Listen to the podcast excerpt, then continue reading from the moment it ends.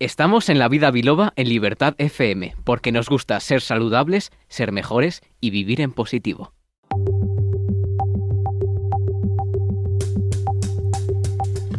Pues continuamos en la vida biloba en este día de hoy. Estamos aquí en directo desde Libertad FM y nos podéis estar escuchando en streaming o quizás en el podcast. Si estáis en el podcast es que ya sabéis entrar.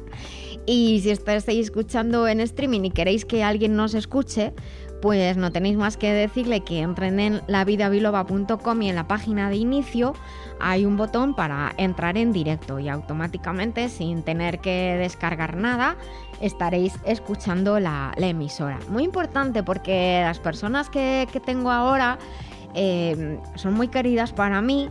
Voy a presentaros a los doctores en etnomusicología, pero a ver, haberlo dicho bien, Lénica Reyes Zúñiga y José Miguel Hernández Jaramillo. Buenas tardes, chicos. Hola Nuria, ¿qué tal? Hola, buenas tardes.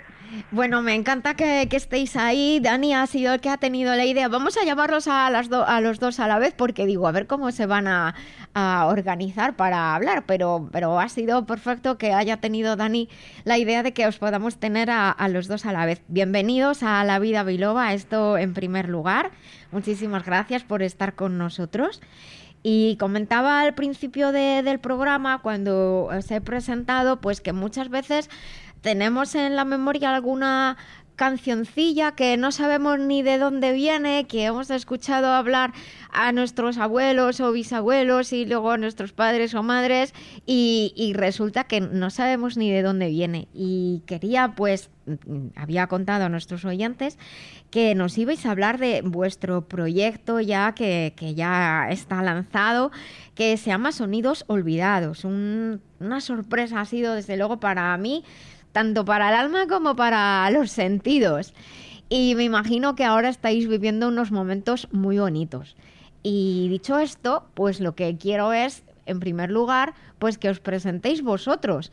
Que, porque aquí a micrófono cerrado yo le estaba queriendo explicar a, Dani quiénes sois. Y entonces, pues mejor vosotros. ¿Quién es Lénica Reyes, Reyes Zúñiga? ¿Quién es José Miguel Hernández Jaramillo? Quiénes sois y qué hacéis.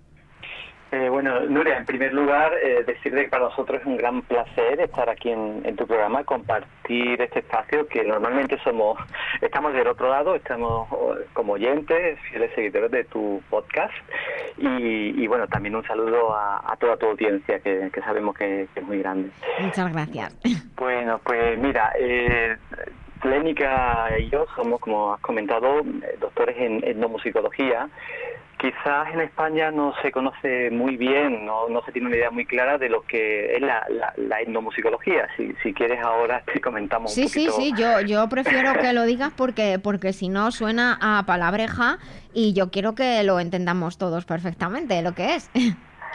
Bueno, Nuria, yo también quisiera eh, agradecer tu invitación. Estoy muy honrada por participar aquí en el programa y también eh, saludar a, la, escucha, a los escuchas, porque nos ha tocado también eh, estar igual así de, oyentes y es muy emocionante y entonces, bueno, quisiera también saludarlos. Muchas gracias y además voy a aprovechar con tu permiso a saludar a todos los oyentes que tenemos en México, que tenemos muchísimos oyentes en México. en toda América Latina, Estados Unidos tenemos muchos oyentes. Aquí un saludo muy especial para allá. Sí, a, todos mis compatriotas. Eso, eso. un saludo. Pues mira, te explico, eh, digamos, de, un modo más fácil de qué es la etnomusicología. Eh, generalmente la, la, gente está más familiarizada, en todo caso, con lo que podría ser la musicología. Hmm. Y bueno, la etnomusicología... Pero, igualmente explícalo, porque no lo creo yo tanto. Bueno, vale. Mira, la etnomusicología, nosotros nos, nos dedicamos a estudiar, digamos, al, al ser musical, a las personas y a los colectivos que hacen música, a la relevancia, eh, digamos que sí se puede decir que estudiamos la música, pero entendida como parte y como producción del ser humano y de una sociedad, ¿no? Entonces, eh, a diferencia de lo que tradicionalmente se podría entender como el que un musicólogo antes, una musicología más ortodoxa hacía es estudiar eh, digamos, la, el objeto musical, una partitura, analizarla, analizar su estructura, o, eh, o una grabación, este, hacer eh, cierto tipo de mediciones, o incluso analizar un instrumento musical y estudiar las ondas sonoras, las medidas, tal, como un objeto, digamos que aislado, más descontextualizado, ¿no? Para nosotros esos datos son relevantes siempre y cuando no se pierda de vista que están insertos en un momento eh, histórico, específico y en un contexto eh, específico, ¿no? Social también, imagino, claro. En un contexto social específico, ¿no? Entonces nos interesa más bien entender cómo las personas entienden, producen, piensan, viven, gozan, eh, incluso corporalmente eh, y también a través de la mente, de toda la experiencia que, que involucra escuchar la música, producir la música. Eh, entonces, digamos que es una visión un poco más antropológica, más social, y, por lo mismo la etnomusicología es, eh, es interdisciplinaria, nos valemos de diferentes herramientas que desde otras disciplinas de las ciencias sociales y de las humanidades pues este, podemos retomar, ¿no? Bueno, ahí le he dicho a Dani que él si quiere puede preguntar e intervenir en, en cualquier momento, preguntar lo que quiera, porque obviamente seguro que tiene cosas que, que preguntar.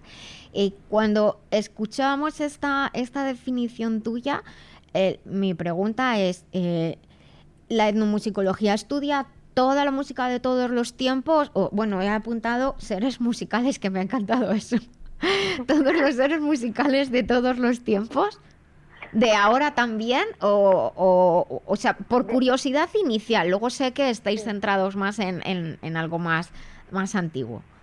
Sí, eh, eh, digamos que de todos los tiempos. Eh, de hecho, de inicio comenzó, digamos, en un presente, ¿no? Analizar la música y además comenzó a analizar la música, digamos, de otras culturas, ¿no? Entonces, digamos que yo creo que, que, también por eso, pues de ahí derivó el nombre de etnomusicología, ¿no? Como a partir de una otra edad, de estas que se entendían como etnias, ¿no? De, de otras culturas, que no es la que no es la occidental, pero en realidad en realidad, bueno, eso hoy día eso ya tiene este, bastantes años que está más que superado y la etnomusicología en realidad estudia, no se define por el objeto de estudio, como te decía, sino sino más bien por incluso por los métodos y las aproximaciones que hay. Entonces eso podemos estudiar cualquier tipo de música, la música académica occidental clásica, la, la música, el rap, la música popular, este, el todo lo que tú quieras y, eso incluye la música también de tiempos pasados que, que nosotros es también en donde nos hemos eh, metido más para, para desarrollar este proyecto. ¿Y qué os llevó a eso? ¿Por curiosidad?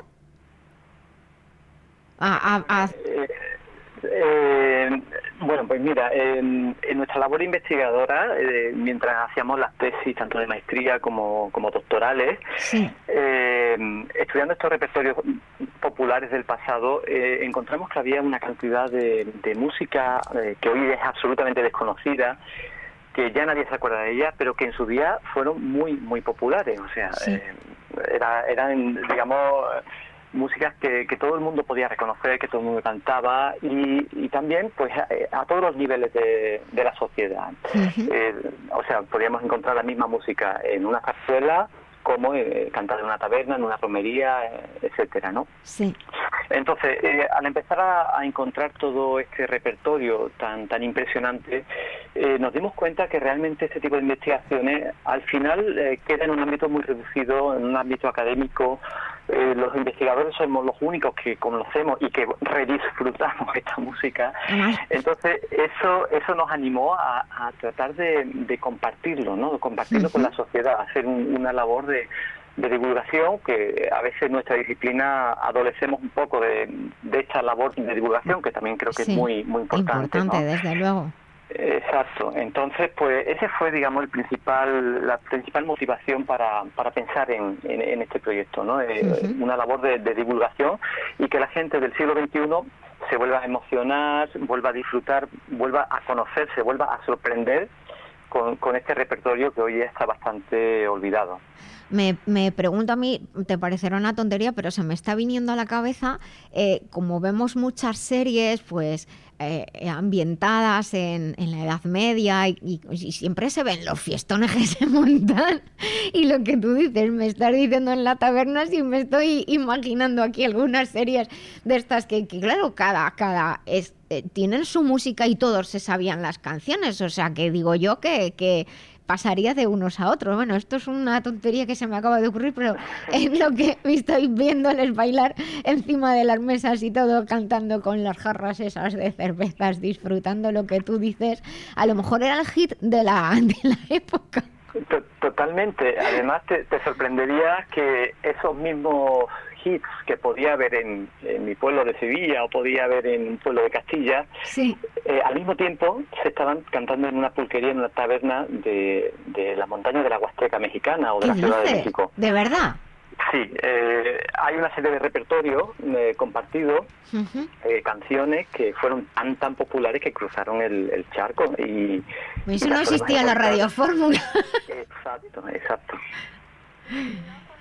También, además de las tabernas, sí. pues podemos imaginarnos que en ese mismo momento en la corte podía alguien estar también interpretando esa misma música. Naturalmente a lo mejor la podría interpretar eh, de, de, otro modo, ¿no? Con otros instrumentos, de un poco más estilizados, sí. eh, pero también, o a lo mejor podría estar sonando también en ese momento en un teatro uh -huh. eh, y estado eh, dentro de una obra, una tonadilla, una zarzuela, o sea, bueno, ya sí. dependiendo de la época en la que estemos hablando, ¿no? Pero uh -huh. la idea es esa, que, que parecería que que eso podríamos solo imaginar que sucede hoy día, ¿no? Por la globalización y el internet, la radio, pues pues no, eso en el pasado también tenían sus medios para sí. para que la música circulara y uh -huh. se moviera por todos lados, había una circulación de personas también enorme. Eh, entonces, eh, eh, con esa circulación había también circulación de repertorios y por eso canciones que se podían cantar en una taberna podía estar en otro lado cantada en otros. Entonces es impresionante, justamente ese es el, el movimiento tan grande y, y que ha dejado tantas huellas que es lo que nos ha permitido a nosotros eh, hacer todo este rastreo, ¿no? Pero, ¿y, y, y cómo, cómo, dónde habéis, habéis buscado? ¿Qué, qué, ¿Qué habéis hecho en realidad? ¿Un viaje en el tiempo? Bueno, mira, sí, sí empieza por el presente, porque uh -huh. hay música, como decías tú, muchas músicas eh, que hoy día se escuchan, que ya luego no tenemos siquiera un conocimiento de dónde vienen ¿De dónde o viene? tal. Eh, entonces sí viene de un conocimiento de piezas que hoy día se cantan y que incluso pueden decirse estas son tradicionales sí. o estas vienen del folclore, ¿no? Uh -huh. o, o, o a, algún tipo de, de, de, recuerdo que esto es de antaño, digamos que eso nos ha permitido ver que, que siguiendo la pista, uh -huh. eh, después encontramos que hay música que fue escrita en el pasado que. Que, que es la misma, ¿no? Que puede tener un mismo nombre o no, pero sí. si tiene unas mismas estructuras musicales que nos dan, van dando las pistas de, de, de, que era una misma música. Entonces, eh, es a partir de, de, fue a partir de tirar el hilo, pero, pero sí. mucha de la música que fue muy famosa y muy popular en la época, hoy día sigue viva o, o incluso hoy día eh, en un momento dado pudo eh, ser grabada o fue escrita y bueno, sí. ahí José Miguel creo que, que, quiere decir algo. A ver, dime.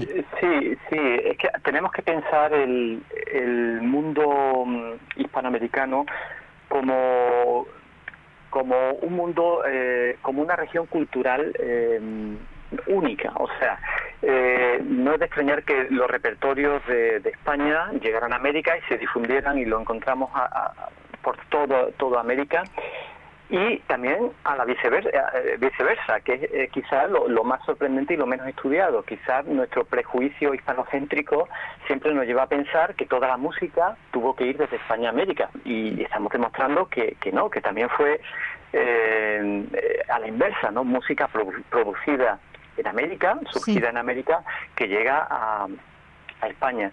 Entonces es sorprendente con, con muchos amigos, colegas de, de, de muchos puntos de América que continuamente le ponemos alguna música, ah, bueno, pues mira, en Perú también tengo exactamente la misma música y, y, nos pasa la grabación y resulta que es una cosa prácticamente idéntica. Entonces, eh, eh, lo que tú dices, aunque no hubiera radio, tenemos que pensar que todo el, el, ámbito iberoamericano era un espacio cultural compartido, donde los repertorios, tanto literarios, eh, poéticos, musicales, circulaban eh, con una facilidad que, que quizás en los tiempos modernos no, no podemos imaginar. en cualquier caso, ya lógicamente se, viajaba y, y, la música es parte de nuestra vida y vas por la calle canturreando y, te llevas tus canciones, ¿no? O sea, que los no músicos llevarían sus canciones en su memoria y, cantar fuera de su país les, les resultaría reconfortante, sea en el sentido que, hubiera sido el, el, viaje, digo yo que sería así. Y, y lo, que os quiero preguntar es, dices que es la, la misma. ¿Cómo habéis podido comparar, cómo habéis analizado, porque tengo entendido que habéis empleado un software especial para hacerlo. Sí, sí, bueno, eh, bueno, utilizamos una metodología analítica que básicamente, bueno, para que la audiencia nos entienda, es como cuando tú quieres comparar, pues, alguna especie de homínido, de simio con, con el ser humano, pues lo que haces es un análisis de ADN. De claro sacas unos porcentajes de afinidad y, tal, ¿no? Pues eh, lo que hacemos es algo similar, ¿no? Comparamos una serie de, piezas musicales de la misma canción, del mismo tema, de diferentes épocas o diferentes regiones, lo metemos todo en este software que tuvimos que diseñar, inicialmente hacíamos esto manualmente, pero nos llevaba horas y horas y horas, entonces pues diseñamos el software que, que nos facilita bastante esta tarea. Oh, qué mérito. Y el, el software te te ofrece eh, qué estructuras son compartidas, qué grado de, compatibilidad. Y, a partir de ahí ya viene la, labor eh, de analítica de nuestra para interpretar esos resultados. Obviamente los, los resultados solo por sí no, no, dicen mucho. Después tenemos que comparar también con todas las fuentes documentales, todos los indicios que durante la historia han quedado, los, aquellos rastros de descripciones, de viajeros, etcétera, para ir atando cabos, ¿no? Entonces, eh, todo unido podemos llegar a, obtener conclusiones bastante sólidas de cómo podía haber sonado esta música popular eh, en el pasado. Y, a lo mejor, eh, por ejemplo, en, en, algún sitio alguien eh, cantaba una canción y si no se sabía una estrofa se le inventaba, pero la música era la misma, por ejemplo. Y eso, eso es lo que llamáis que era la misma música. Exacto, que era la misma música, o sea, se podía, podía tener, obviamente tiene variantes, ¿no? La, la, música eh, puede tener cambios pero hay ciertas cosas que, que son estructurales. O sea, pensemos, por ejemplo, en algo, una, una canción que fue muy, muy, muy famosa hace, hace unos años, el canción, la canción del Despacito, por ejemplo, ¿no? Que sonó en todos lados y circulaban videos en las redes sociales de que hasta las orquestas lo tocaban, hasta los cantantes de ópera, que en Bali también lo tocaban, o sea, que, que fue un fenómeno mundial, ¿no? Hmm. y naturalmente, pues algunas cosas podían sonar a veces diferentes o se pueden ir transformando, a lo mejor como dices tú, la letra pues le cambio esto y le adapto lo adapto a, una situación actual o antes también se improvisaba mucho por ejemplo no entonces nos referimos a que siempre va a mantener algo que va a sonar, que, que la gente lo oiga y va a decir, ah, esto es el despacito, eh, musicalmente, pero puede tener ciertos cambios, ¿no? Y naturalmente, conforme va viajando, pues se va adaptando a, instrumentaciones propias, ¿no? Eh, a tipos de, de, interpretación propia también, ¿no? Eh, tipos de canto especial. Entonces, bueno, a lo mejor ahí sí se van modificando, pero estructuralmente va quedando algo que, que puede ser identificable, ¿no? Eh, y además estos cambios pues, también son, son muy interesantes tomarlos en cuenta porque ahí también es donde podemos analizar la digamos, los rasgos propios de las características de esto que yo te decía de en las sociedades donde están insertas, pues nos habla de toda esa sociedad que la que se la apropia y le da su sello de identidad. Entonces también ahí nos da esta información de lo propio, pero también de lo compartido. Entonces eso, eso, eso, eso te quería comentar porque eh, por lo que estamos hablando, claro, es un trabajo de investigación. Los oyentes pueden pensar, pues esto es solamente para los académicos, pero, pero lo que me estás diciendo es que a través de todo el trabajo que vosotros estáis haciendo, estáis haciendo también, que ahora nos contaréis todos los detalles, podremos conocer mejor nuestra historia.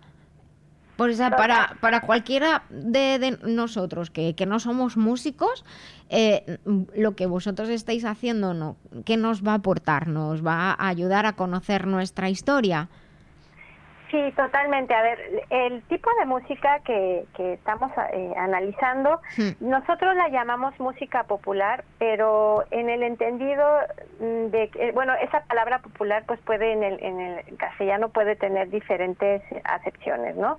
Nosotros la entendemos como una música que, que fue muy difundida, fue muy conocida en diferentes lugares, espacios, pero también en diferentes... Eh, eh, y que puede incluir diferentes hasta géneros musicales. O sea, muy famosa, sería esa. Muy famosa, exacto, y que y que puede cantarla desde en la corte, desde la, la empleada doméstica, la costurera, eh, el, el, empleado, todo mundo, o sea, había un, en, entornos urbanos, en entornos rurales, o sea, música que circulaba en la mayoría de las personas, ¿no? Entonces, esto contrasta con lo que una musicología más tradicional estudia y de hecho generalmente cuando pensamos en música de tiempos pasados, justamente lo asociamos a música clásica, a, música de las élites, ¿no? Sí.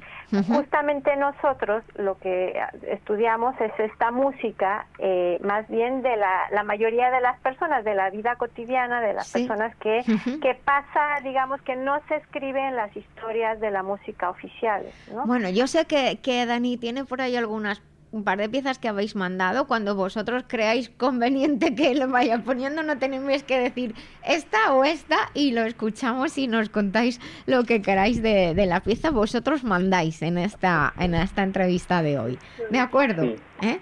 Sí, sí, mira, pues os hemos mandado un par de piezas, una, una es muy significativa, que si quieres eh, podemos escuchar y luego comentar, o te comento un poquito antes de escuchar, como tú. Pues la ponemos y nos sorprendemos y luego nos cuentas. ¿Cuál quieres que pongamos? Es una petenera, es la, la, petenera más antigua que conocemos. Venga, aquí está.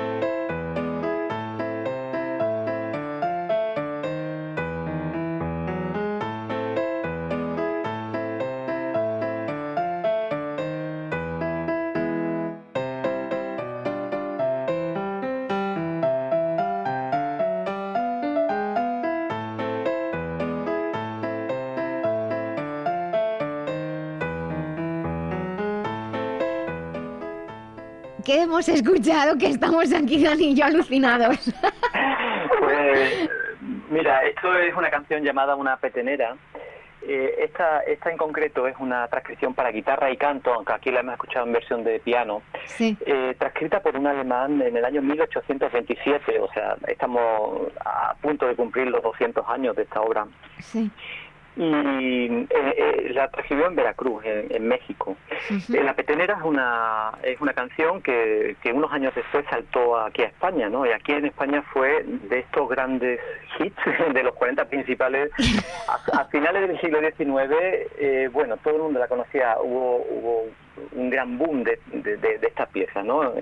Eh, fue incluida en muchas zarzuelas, en fin, la encontramos en, en todos sitios, ¿no? En México también fue muy muy popular. Y esta pieza para nosotros es muy significativa porque fue, digamos, la, a la que le hemos dedicado muchos años de, estudio por esta pieza Lenny y yo nos conocimos también. Qué curioso. Este, o sea, este es vuestra canción. Totalmente. Es la canción totalmente. Cada uno estudiaba la suya en su país, pero llegó un momento que había que saltar al otro país para ver la- la- las hermanas de- del otro país. En- Entonces, en, en- Te, en te ese fuiste, punto nos te fuiste por petener a José Miguel.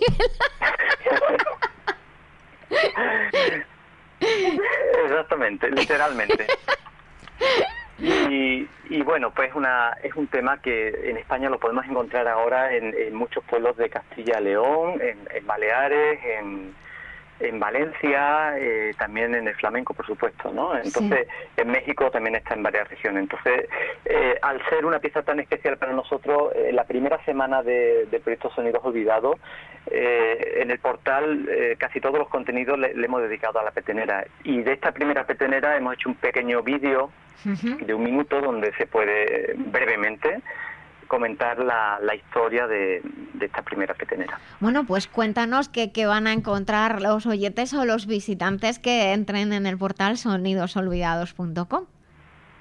Pues bueno, Sonidos Olvidados es entrar a este mundo del pasado, de, del mundo de piezas que son que han sido hoy olvidadas, pero que en un momento dado fueron muy relevantes para la vida de las personas, para diferentes tipos de personas, diferentes colectivos, en diferentes momentos de, principalmente comenzamos con el siglo XIX, y entonces el, el portal está dividido en, en pequeñas secciones. Eh, en realidad, al ser un proyecto divulgativo, eh, pretendemos que la gente se la pase bien, ¿Sí? que, que pueda entrar cuando quiera y que y son pequeñas secciones que no te va a llevar mucho tiempo eh, consultarlas.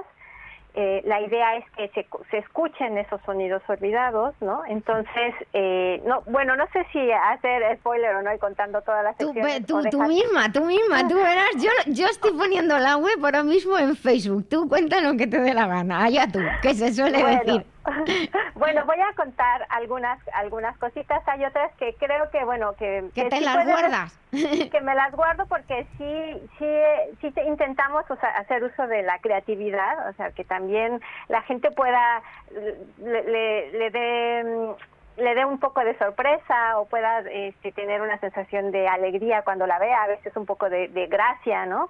Eh, entonces, pues sí queremos que no romper un poco esa, esa emoción. Todo fue como un poco ambientado y, pero sí hay varias secciones, ¿no? Para escuchar música, para ver vídeos, para leer eh, eh, literatura. Hay un, por ejemplo, este, esta- esto sí lo puedo contar. O sea, por ejemplo, hay una sección que trata de musicalizar fragmentos de textos literarios. Por ejemplo, cuentos, novelas. Poemas o artículos de periódico, de revistas. Y cuando digo musicalizar no me refiero a que le ponemos cualquier música de fondo, ¿no? No, Sí. sino en estos textos se hace alusión a una música específica de la época, a una canción. Están narrando una escena y, y dice el personaje que en ese momento recordó la canción, que recordaba los versos y, y, y el autor pone los versos, ¿no? Y entonces está en ese momento pues dándonos a entender que está sonando una música, ¿no? Sí, hoy cabeza, hoy día claro. Hoy día, digamos, ya ya no sabemos qué música qué música era la que quería el autor, ¿no? Entonces, bueno, nosotros con las investigaciones que hemos hecho, pues hemos encontrado qué música era la que estaba pensando en ese momento el autor, porque generalmente era música conocida en su entorno y por eso los lectores pues podían eh, reconocerla. ¿no? Entonces, pues nosotros, eh, como ya la, la gente ya hoy día ya no lo conoce, pues para eso estamos nosotros, Para que podamos darle vida a esos sonidos que ya olvidados de la literatura, para que cuando la gente lo lea pueda escuchar algo parecido a lo que el autor se refería. Naturalmente Bueno, no eso, eso podemos sí que es ambientar, ambientar la lectura, vamos, me parece una idea maravillosa. Sí, no, y es es súper bonito, es súper emocionante porque además te cambia totalmente la idea de, de, de la lectura, que también era algo comunicativo que quería transmitir el, el escritor, eh, poniendo ahí esa música, ¿no? Entonces, por ejemplo, esa es una de las secciones donde vamos a ir poniendo fragmentos, eh, vamos a ir cambiando, eh, Sí. eso también tiene el portal, que, que son pequeños contenidos que se van a ir cambiando y renovando temporalmente. ah, o Entonces, sea que hay que estar pendiente. Hay que estar pendiente porque cada semana, por ejemplo, va a haber cosas nuevas, ¿no? Entonces, eh, pues la idea es eso, como mostrar pequeños episodios de vida donde además vamos a incluir un poquito de, de, explicación. Sí. Eh, un, un, poco, sabemos que hoy día la gente puede estar muy ocupada y también damos la opción a un botón que dice conocer más y donde puede leer un poco más o también incluso si la gente se interesa mucho y quiere ver qué fuentes utilizamos, pues también damos otro botón donde puede ver las fuentes. Si tenemos posibilidad, eh, eh, damos los links para que se puedan descargar todo eh, y las partituras a lo mejor y cosas de esas, no sé. Todo, partituras y también este los libros, por ejemplo, ¿no? Bueno, eso me parece muy respetuoso con la comunidad científica y académica, así que felicidades. Sí, de es, que, ante todo somos de la academia. Claro, claro, por eso, por eso. Puro. Eso, eso es, eso es, yo siempre lo digo cuando, eh, cuando alguien me dice, te he puesto, te he citado en un libro mío, digo, pues muchas gracias, la verdad, porque no todo el mundo lo hace. y una pregunta, eh, estáis contándonos todo, todo el proyecto, realmente yo ahora pensando desde el punto de vista de, de salud, eh, sabemos que la música es tan importante, la tenemos ahí tan anclada. Vosotros estáis hablando de, de, esta pieza que va a cumplir 200 años y ahí mm, está, es conocido, de sobra conocido que, que la música, la música de nuestra vida es tan importante para ayudarnos incluso a las personas ya mayores con problemas de demencias, incluso eh, a ciertas afecciones mentales, Parkinson, etcétera. La música es importantísima, esa música que se grabó en, en, su memoria cuando eran niños o cuando eras, eran jóvenes y puede traer recuerdos. Pues es posible que estas canciones de hace 200 años estén versionadas ahora. Mm, ¿Puede, ¿Puede existir esa posibilidad o pues, se van a poner de moda de nuevo?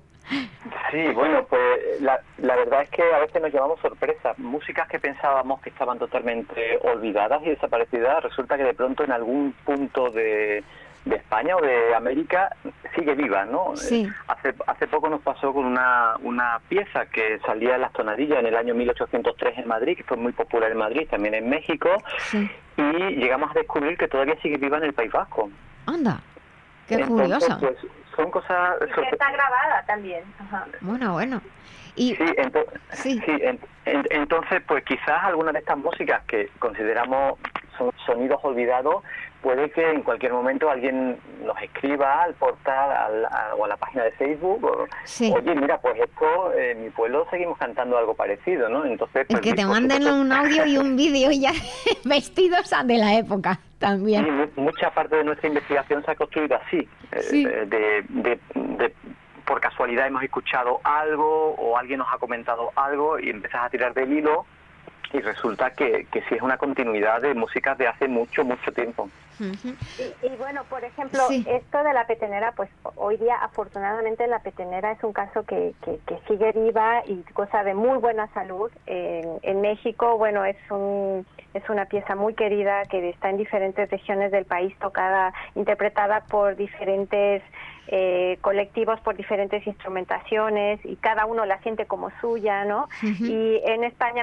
también eh, sigue viva. Eh, pero hay otro tipo de música que ya no tanto y que y que bueno también la idea del portal es al compartir cuando siempre que nos es posible compartir las partituras compartir los audios eh, pues la idea es que, bueno, que, que si hay músicos que, que digan, oye, mira, a mí me gustó mucho esta pieza. Bueno, de hecho, justo con este video de la petenera que, que, escuchamos, hoy en la mañana nos escribieron para, para pedirnos la partitura. Eh, eran unos músicos que estaban muy interesados en, en volverla a interpretar, ¿no? Entonces, eh, yo creo que, que esa es la idea, justo, que, que, que, que sea música que, pues, que si a alguien le gusta, pues pues que vuelva a, sonar, pero también contamos que en un momento dado fue una música con una relevancia social grande, que, que, fue algo muy importante para las personas, ¿no? y, y, eso es por eso están en el portal.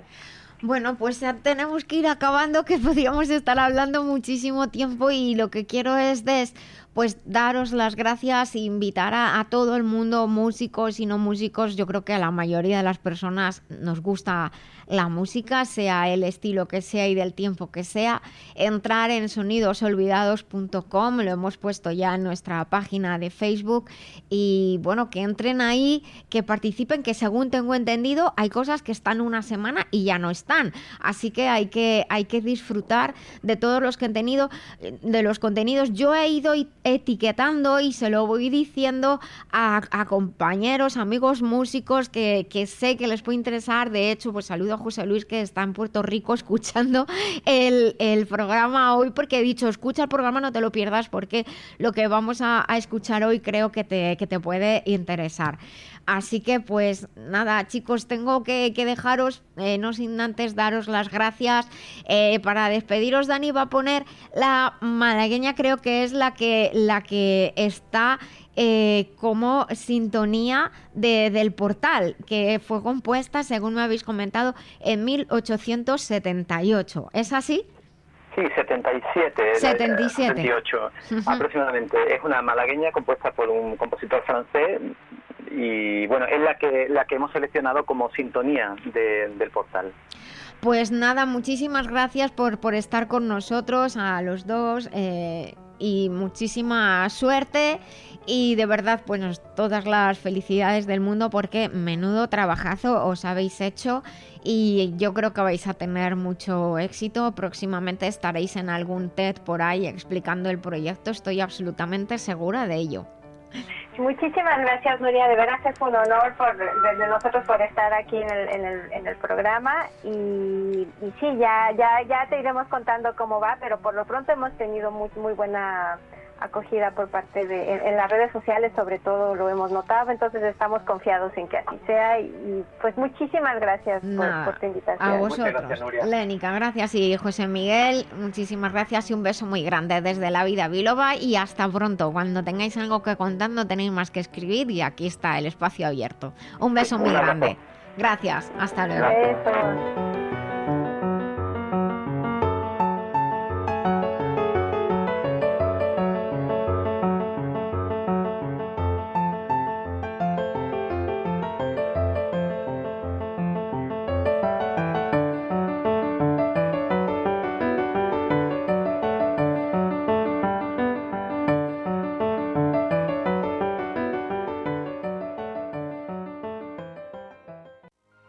Cuidar la salud de forma integral, atendiendo al cuerpo, mente y emociones, es un camino que realizamos con Master Life.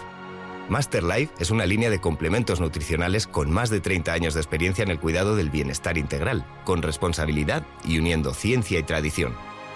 Encuentra más información en masterlife.info. Master Life, maestría para cada momento de la vida.